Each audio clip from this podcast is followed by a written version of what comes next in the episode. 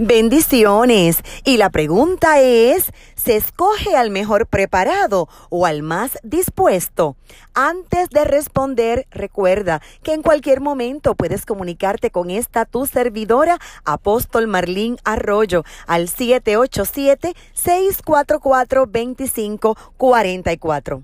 Disposición se define como la ordenación de algo o alguien de la forma conveniente para lograr un fin.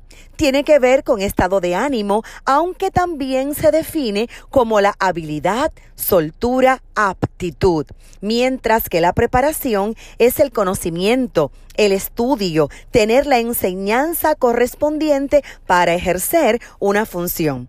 Dicho esto, es más fácil preparar a un dispuesto que lograr la disposición de un preparado. Los pastores utilizamos mucho la siguiente frase.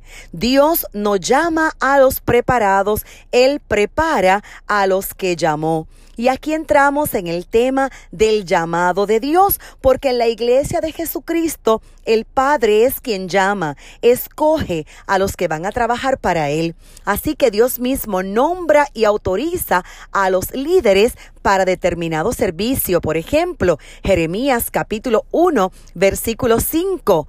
Le dijo el Dios Todopoderoso, no digas que eres un niño, porque yo te di por profeta a las naciones. Es decir, aunque eres un niño sin preparación, yo te llamo y te preparo. Juan capítulo 15, verso 16 dice, yo los escogí a ustedes. Romanos capítulo 1, verso 1 dice que Pablo fue llamado a ser apóstol. De hecho, Pablo desde el suelo le dijo a Jesús, ¿qué quieres que haga?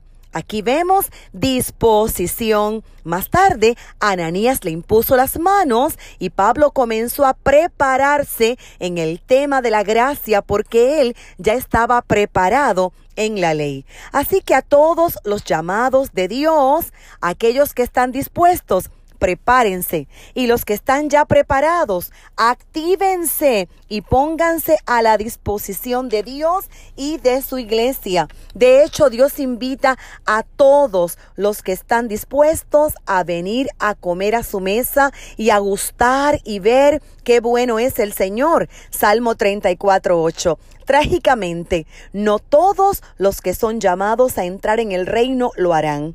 Hay una invitación abierta y se requiere disposición para aceptarla y preparación para entenderla. Y al final, ambas cosas provienen del Padre Eterno. Amén.